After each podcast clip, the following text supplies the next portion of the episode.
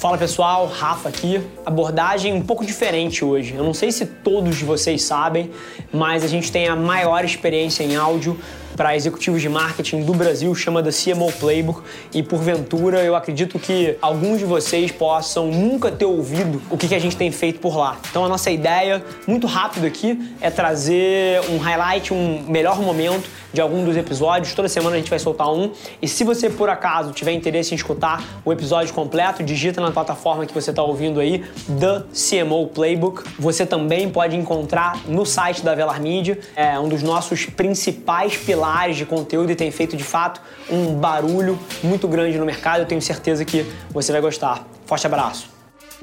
Fazer um parênteses aqui, assim, como essas coisas caem, né? Se você voltasse seis anos atrás, você virasse para um pai e para uma mãe e falasse assim: olha só, daqui a 60 meses você vai, de forma perfeita e estando confortável, mandar a sua filha de 9 anos entrar num carro preto com um estranho. Assim, as pessoas iam rir de você. Mas é curioso como, como o mundo muda, né? E ouvindo você falando da história do Waze, é curioso como também, por várias vezes, as pessoas que são usuárias das plataformas, elas não percebem o net do efeito positivo só de você ser um membro, né? De você é. jogar dados para a rede. Por exemplo, Exato. coisas que passam pela minha cabeça aqui. Alguém que tá usando o Waze ali, não tá no carpool, mas só por ela estar tá dando acesso aos dados do trajeto dela, ela pode estar numa outra ponta ajudando uma ambulância com um paciente morrendo a chegar mais rápido no ponto A ao ponto B, né? Então, assim, como a sua participação no ecossistema gera valor para um todo. Sem dúvida. E a gente reconheceu isso alguns anos atrás e a gente abriu uma frente de parcerias em que a gente libera os nossos dados para prefeituras, para órgãos de trânsito, para bombeiros, para hospitais, para justamente eles terem acesso aos dados do Waze e conseguirem tomar é, decisões preditivas né, de trânsito e de operações de forma geral, e a gente conta com eles também para mandarem as informações do que está acontecendo né, dentro da área em que eles operam, para que essas informações estejam disponíveis para os usuários. Então, essa via de mão dupla de troca de dados, eu acho que é uma das coisas mais bacanas que a tecnologia tem possibilitado para a gente, principalmente nessas plataformas de mobile. Perfeito. Claro que esses dados são todos anonimizados, são, não são os dados da pessoa, né, são os dados de trânsito. Mas isso faz com que, de fato, o que você está tá falando seja muito real. Você dirigindo dirigindo o seu carro, simplesmente você está usando o Waze, você está ajudando muito mais gente. Perfeito. E você falando, colocou que tem debruçado muito em cima da plataforma do Waze Carpool. Acho que aqui é um lugar que é super válido a gente mergulhar e tentar dar um pouco de clareza, que tenho certeza que vários dos nossos pares marqueteiros aí passam por alguns dos desafios que você deve ter se debruçado durante centenas de horas nos últimos anos, que é o seguinte: por mais que a atração inicial seja extremamente animadora, uma plataforma dessa, sem dúvida nenhuma, apresenta desafios, né? Qualquer plataforma multilateral tem a, a, dinâmica da proposta de valor das duas partes, né? Pô, você tem a pessoa que quer a carona e eventualmente está olhando para uma economia financeira ou então, pô, pelo delta do meio ambiente mesmo de otimizar combustível, ou então de reduzir o, o trânsito na cidade. A pessoa que dá a carona tem os seus motivos também. Mas é curioso que quanto mais pessoas de um lado você tem, mais você atrai as do outro. Quanto mais pessoas do outro você tem, mais você atrai. É um tipo de sistema que tem efeito de rede, né? E o mais legal é que nesse processo entre o piloto até esses 40%, a gente teve uma proximidade com o time de produto. Isso, de novo, é uma das coisas bacanas de estar dentro de uma empresa pequena que consegue ser muito ágil, né? Perfeito. E é muito legal como a, sua resposta como pano de fundo, ela exemplifica basicamente mentalidade ágil, né? E, pô, é um tema que de alguma maneira pode estar sendo overused aí, mas que é real, assim, pô, você ter uma equipe de marketing com capacidade de priorizar backlog da equipe de desenvolvimento para você ter um growth puxado por produto, né, melhorando funcionalidades com base na, nas características locais de um mercado específico. É curioso eu na cadeira de publicitário, né, o quanto eu tenho me pego debatido o papel do produto no crescimento de uma empresa, né?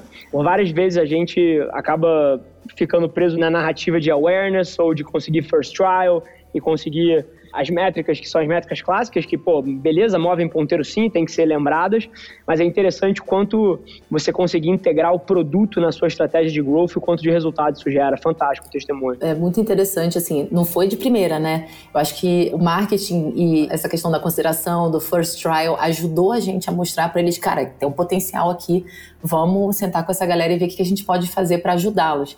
Mas eu acho que sem dúvida nenhuma, assim, quando eu, o growth marketing é extremamente importante, principalmente num produto mobile, né? Num produto que está ali no bolso das pessoas, que está no dia a dia das pessoas. Então, assim, você tem muita oportunidade, não só porque você está muito próximo do usuário, mas também porque você tem dado, tem muito dado. Você nunca teve tanta informação, né?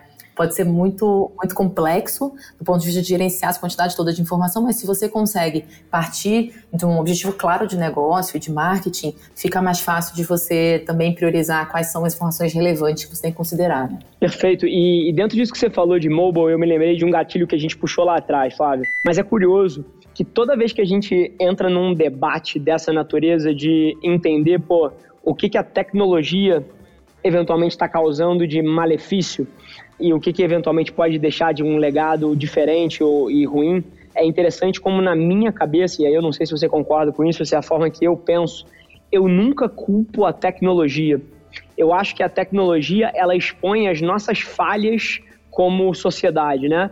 Então, vou dar um exemplo aqui. O que um celular faz com uma pessoa que eventualmente não é tão focada e que fica surfando os stories do Instagram durante 18 horas por dia, ela não está mudando o comportamento dessa pessoa, né? Ela está expondo predisposições que essa pessoa já tinha.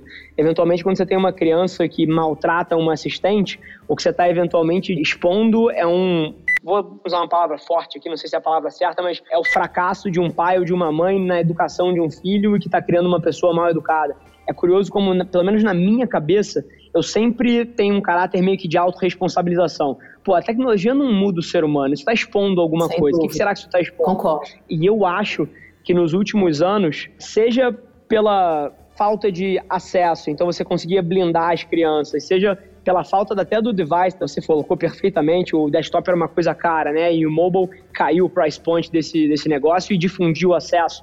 Então colocou informação na mão, na mão das pessoas. E às vezes eu vejo a gente debatendo, pô, caramba, mas o YouTube está fazendo as crianças acharem vídeos X, Y Z. Ah, mas o Instagram tem pornografia, o Tumblr é não sei o quê. Assim, foi mal, mas isso é um fracasso nosso como sociedade em educar as pessoas para esse mundo. A gente veio de um mundo onde não tinham acesso, então a gente não precisava educar as pessoas nessa ponta porque a gente protegia elas da verdade, né? Então é um, é um, debate interessante. Total, concordo super. A tecnologia ajuda muito a mostrar né, esses, esses pontos cegos assim da sociedade, né? O que, que a gente precisa melhorar. É muito louco isso, mas é, é exatamente isso que você falou, concordo. Mas eu acho até também Perfeito. que ninguém pensou nisso, né? Tipo, ninguém pensou que isso poderia acontecer. E às vezes, assim, a gente que está no front né, de, de tecnologia, desenvolvimento de produto e de plataforma de marketing, a gente tem que estar atento para isso, né? Colocar essa, essa mentalidade de, beleza, entendemos o que, que a gente consegue fazer para mudar isso que já existe ou para ajudar esses pais que precisam de uma ajuda, de um guia, de um tutorial para acharem um conteúdo relevante para os seus filhos. Então, assim, é papel também das empresas olharem para o comportamento e tentarem se adaptar a isso também. Eu acho que é nosso papel também, a gente não pode só jogar para as pessoas, mas você está certíssimo.